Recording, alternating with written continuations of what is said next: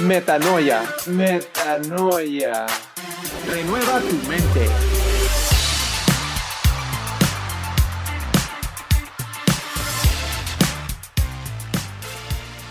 Hola amigos, bienvenidos, bienvenidos a esta segunda parte del episodio piloto de Metanoia. Yo soy su amigo Ben, les doy la más cordial bienvenida, agradeciéndoles nuevamente su atención y su tiempo para escuchar este podcast. Eh, antes de continuar, no se les olvide buscarnos en Facebook y en Twitter, darnos like, compartir nuestras redes, uh, platícale a tus amigos acerca de nosotros, apóyanos a alcanzar más personas para que puedan escuchar estas ondas sonoras y que pongan a trabajar su mente. Y bueno, quedamos en el episodio pasado que íbamos a contestar la pregunta de ¿por qué la Biblia? ¿Por qué la Biblia es el fundamento para la cosmovisión cristiana. Ahora, antes de entrar a ese tema de la Biblia, me gustaría compartir con ustedes unas cuantas entrevistas que hice a personas random, a personas aleatoriamente, que uh, para darnos una idea de qué es lo que a la persona promedio piensa acerca de este libro que es la Biblia. Vamos a escucharlos. Señorita, ¿me puedes decir por favor tu nombre? Y te vamos a preguntar una pregunta muy sencilla. Es, en tus propias palabras, ¿qué es la Biblia? ¿Y de qué se trata? ¿Cuál es su tema central? Ok. Bueno, mi nombre es Luisa y la Biblia es eh, el escrito sagrado de, bueno, que habla de Dios, que fue escrito por profetas y que tiene como las bases de la religión, las bases en las cuales se rige la religión, ya sea católica o cristiana. Ok, muy bien. Joven, si me podías por favor compartir tu nombre y misma pregunta, en tus propias palabras, ¿qué es la Biblia y cuál es su tema central? Hola, este, yo soy César. Este, para mí la Biblia, pues no sé, es el libro sagrado, libro dorado, las reglas a seguir vienen ahí. Este, la verdad, conozco muy poco eh, de su contenido, la verdad nunca me he dado la oportunidad de leerla, pero sé lo que significa, que es un libro muy este, estimulante para algunas mentes en la religión. ¿Me pudieras por favor decir tu nombre? Y la pregunta es, en tus propias palabras, ¿qué es la Biblia y cuál es su tema central. Mi nombre es Emanuel Martínez y la Biblia es básicamente las palabras que Jesucristo eh, nos dejó para poder seguir una vida correctamente, para tener una buena vida, por así decirlo, o para vivir la vida de una manera plena. Eso creo que es para mí la Biblia. Y creo que para eso se nos dejó aquí en la tierra. Bien amigos, después de escuchar esas entrevistas, creo que podemos darnos cuenta que existen uh, opiniones muy similares acerca de lo que es la Biblia y creo que podemos decir con seguridad que realmente es más uh, debido a ignorancia, ignorancia por no leerla, por tener un desinterés por lo que realmente dice la Biblia, de lo que se trata y, y de lo que es. Entonces vamos a tocar rápidamente a este punto acerca de la Biblia y vamos a comenzar contestando la pregunta de ¿qué es la Biblia? Bueno, la palabra Biblia significa los libros o compendio de libros, eh, los cuales son conocidos coloquialmente como las escrituras o las santas escrituras. Eh, estos libros fueron redactados a través de más de mil años, desde el Antiguo Testamento hasta el Nuevo Testamento. El Antiguo Testamento eh, se comprende por 39 libros, los cuales incluyen el Torah, que significa ley, Nevi'im, que son profetas, y Ketuvim, que son escritos. En la cultura judía, esto se le conoce como el Tanakh. Y las uh, traducciones modernas ahora incluyen también los libros históricos y poéticos. El Nuevo Testamento, que es la segunda parte de la Biblia, contiene 27 libros, entre los cuales son los Evangelios, las cartas o epístolas y el libro profético conocido como el Apocalipsis. Bien, ahora conocemos de manera muy general lo que es la Biblia. Pasemos entonces a la segunda pregunta, que era ¿cuál es el contenido de la Biblia o cuál es su tema central? El tema central de la Biblia lo podemos resumir como la revelación directa de Dios acerca de nuestra relación con Él. Nos muestra que estamos separados de Él a causa del pecado y cómo todo su plan para que podamos estar con Él apunta siempre hacia su Hijo Jesús, quien es la encarnación de Dios mismo y por medio del cual podemos ser reconciliados con Dios. Nuevamente, de manera muy general, la historia central o el tema central de la Biblia es el plan redentor de Dios a través de su Hijo Jesucristo, que nos redime por medio de su sangre a causa de nuestros pecados. Ahora bien, ok Benjamín, ya me explicaste qué es la Biblia y ya me explicaste de qué trata la Biblia. Ahora dime, ¿por qué debería de creer en la Biblia? regresamos a nuestro punto inicial de las cosmovisiones y decir que hay una verdad absoluta, ¿por qué la Biblia pasa a ser o debería ser la base de mi cosmovisión? ¿Por qué debería creer en la Biblia? Enseguida voy a tomar unos datos de un libro llamado El caso de Cristo, el cual el autor se llama Lee Strobel. Lee Strobel es un periodista o se dedicaba al periodismo eh, en su tiempo, en su momento, fue ateo. Eh, como ya vimos, una persona que no cree en Dios, que niega la existencia de un mundo espiritual. Eh, y su testimonio es algo muy interesante, pues él ya estaba casado y su esposa es la que llega primeramente a la creencia de Dios y se convierte al cristianismo. Y él por a querer demostrarle a su esposa que realmente le estaban engañando, que le estaban lavando el cerebro, eh, se dio a la tarea de investigar el cristianismo, eh, cuáles son los fundamentos de esta creencia, ¿para qué? Con la finalidad de demostrarle a su esposa que es una falsedad el cristianismo, como cualquier otra religión. Entonces, les recomiendo ampliamente este libro nuevamente El caso de Cristo por Lee Strobel. Vamos a tomar algunos puntos de este libro para eh, demostrar eh, el, el, caso aquí que, queremos ah, argumentar. Eh, vamos a empezar por decir que las escrituras o los manuscritos originales del Nuevo Testamento ya no existen. Esos manuscritos originales se escribieron unas cuantas décadas después de la partida de Jesús al cielo y no conservamos las originales, lo cual esto obviamente para el escéptico eh, causa eh, cierta incertidumbre, ¿no? Eh, y esto es válido y es muy lógico. Pero hay que tomar en cuenta que esto no es un caso específico o exclusivamente de la Biblia. Hay muchísimos documentos con los cuales contamos hoy, de los que no contamos con sus originales tampoco, al igual que la Biblia. Ahora, eh, en este punto vamos a hablar acerca de la confiabilidad de los documentos, la confiabilidad de la Biblia, del Nuevo Testamento. Y les voy a pasar este dato muy interesante. La cantidad de copias del Nuevo Testamento con las que contamos en la actualidad supera las 5.000 copias que datan desde el año 30 después de Cristo. ¿Por qué es esto relevante?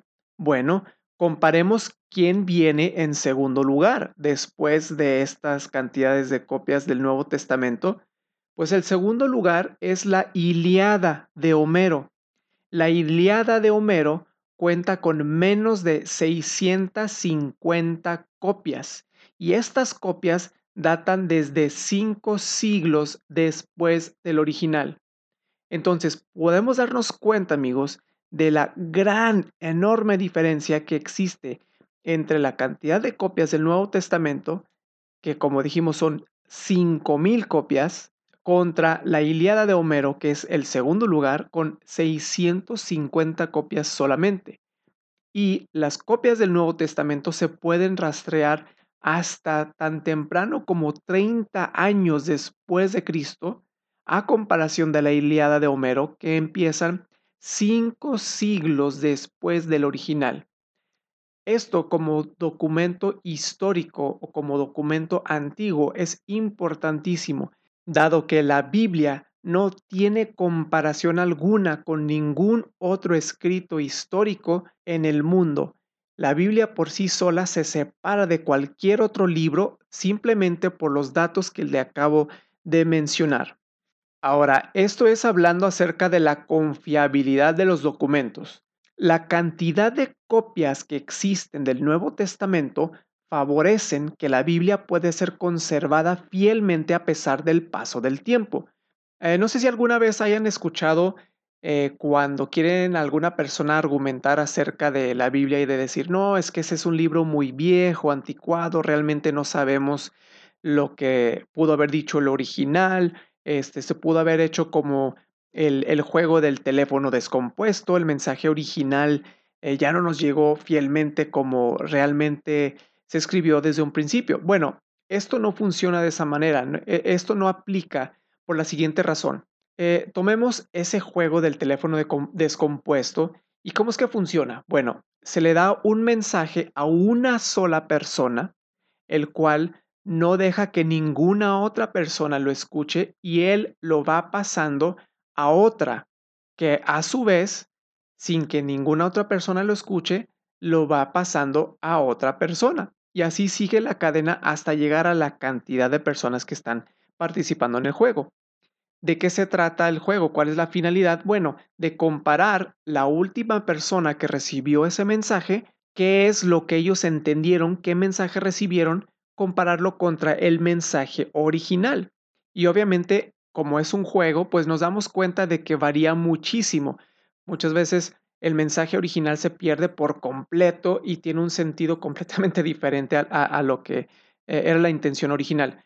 ¿Por qué con la Biblia no funciona así? Bueno, la Biblia, como lo mencionamos ahorita, por la cantidad de copias que existen, no funciona como teléfono descompuesto porque no fue algo que se compartió con una sola persona. Estaba, era de conocimiento de muchísimas personas por escribas que se la pasaban haciendo copias de copias de copias de copias a mano.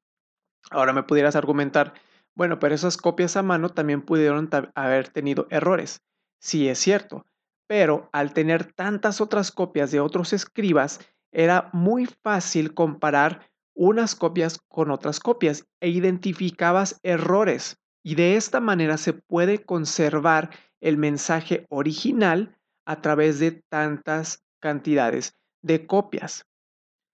Otro hecho que le da confiabilidad a, a la Biblia es que los hechos en la Biblia son verificables históricamente, fuera de la misma Biblia. Es decir, la Biblia no es nada más un libro de mitologías y de historias, y especialmente el Nuevo Testamento. Podemos hablar de muchos casos del Antiguo, pero enfocándonos en el Nuevo Testamento, los hechos que vienen ahí descritos son hechos históricos que son comprobables, pues la misma resurrección de Jesús cuenta con 500 testigos oculares de que sucedió la resurrección de Jesús. Este dato, amigos y amigas, es súper importante. Aquí es donde descansa toda la fe del cristianismo. Toda la roca y la base del cristianismo está aquí en la resurrección de Jesús. Les quiero mencionar, por ejemplo, el libro del Corán. El libro del Corán niega que Jesús haya sido crucificado. Y esto lo sabemos por historia, ni siquiera por la Biblia. Fuera de la Biblia, sabemos que este es un hecho histórico que realmente sucedió. El Corán, como les menciono, en la sección de Sura, capítulo 4, versos 157 y 158 dicen, y por haber dicho, hemos dado muerte al ungido, Jesús, hijo de María, el enviado de Alá, siendo así que no le mataron ni le crucificaron, sino que les pareció así. Los que discrepan acerca de él dudan, no tienen conocimiento de él, no siguen más que conjeturas, pero ciertamente no le mataron, sino que Alá lo elevó así. Alá es poderoso, sabio. Y ahí se cierra el Corán. Pueden ver amigos que el Corán niega categóricamente que Jesús fue crucificado, lo cual va directamente en contra de un hecho histórico. Y a esto es a lo que me refiero con la verdad absoluta. El que alguien lo niegue no significa que sea verdad, no significa que no haya pasado, pues las pruebas y la evidencia comprueban todo lo contrario. Es un hecho que realmente sucedió. Y el último punto que quiero mencionar acerca de la confiabilidad de los hechos de la Biblia es que Jesús demostró ser quien dijo ser. Jesús dijo ser el Hijo de Dios. Jesús dijo que iba a sufrir, que iba a morir y que iba a resucitar al tercer día. ¿Y qué fue lo que hizo Jesús? Lo demostró. Jesús resucitó al tercer día dejando la tumba vacía y la Biblia registra más de 500 testigos oculares de su resurrección. Nuestra fe cristiana está basada totalmente sobre la resurrección de Jesús. Si alguien pudiera llegar a comprobar la falsedad de la resurrección de Jesús, nuestra fe cristiana se derrumbaría. El mismo apóstol San Pablo afirma esto en su primera carta a los Corintios, en el capítulo 15 de los versículos 12 al 22. Eh, se los voy a leer a partir del 12. Dice, Ahora bien, si se predica que Cristo ha resucitado de entre los muertos, ¿cómo dicen algunos entre vosotros que no hay resurrección de muertos? Y si no hay resurrección de muertos, entonces ni siquiera Cristo ha resucitado. Y si Cristo no ha resucitado, vana es nuestra predicación y vana también nuestra fe. Aún más, somos hallados testigos falsos de Dios porque hemos testificado contra Dios que Él resucitó a Cristo, a quien no resucitó, si en verdad los muertos no resucitan. Pues si los muertos no resucitan, entonces ni siquiera Cristo ha resucitado. Y si Cristo no ha resucitado, vuestra fe es falsa. Todavía estáis en vuestros pecados entonces también los que han dormido en Cristo han perecido. Versículo 19. Si hemos esperado en Cristo para esta vida solamente, somos de todos los hombres los más dignos de lástima. Mas ahora Cristo ha resucitado de entre los muertos, primicias de los que durmieron, porque ya que la muerte entró por un hombre, también por un hombre vino la resurrección de los muertos porque así como en Adán todos mueren, también en Cristo todos serán vivificados. Amigos, si han llegado hasta el final de este podcast, les quiero recalcar, Cristo resucitó. Esto es una verdad absoluta.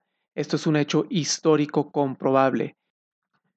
Y esto, al ser una verdad, tiene una afectación directa sobre tu cosmovisión personal, sea cual sea, si crees o no crees en Dios, si crees o no crees en Cristo como el único Hijo de Dios, es un hecho comprobable que Él demostró ser quien es. Y si en verdad Él demostró ser quien es, deberías de tomar muy en serio todo lo demás que Él dijo acerca de Él, del reino y de nosotros. Amigo, no lo pienses más. Busca de Dios, busca a Jesús. Él es real. Él vino a entregar su vida por ti, para cambiarte, para cambiar tu mente, para cambiar tu cosmovisión, para abrir tus ojos a la realidad, a la verdad absoluta. Jesús dijo, yo soy el camino, la verdad y la vida.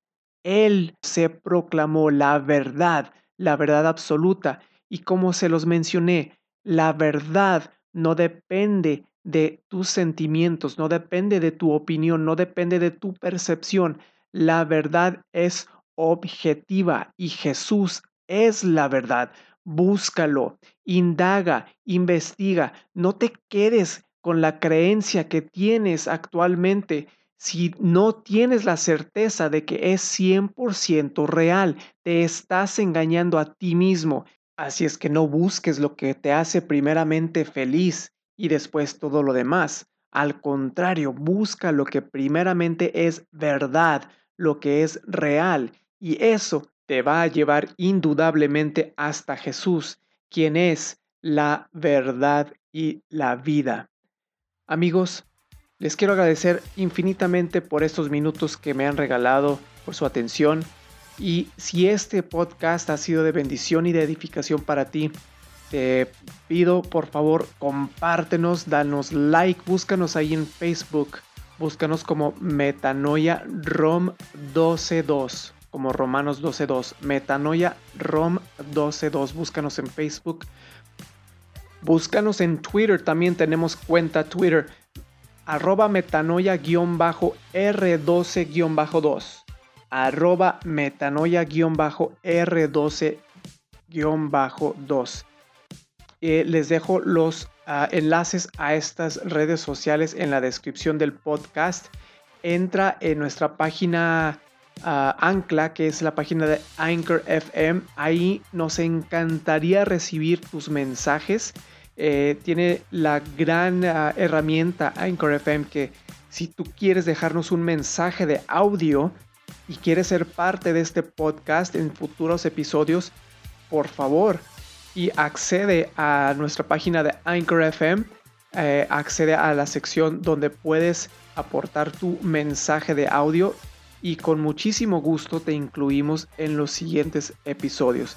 Así es que eso es todo por mi parte para este primer episodio piloto. Amigos, muchísimas gracias y nos vemos en la próxima. Dios te bendiga y recuerda, no te conformes a este mundo, sino renueva tu mente. Metanoia.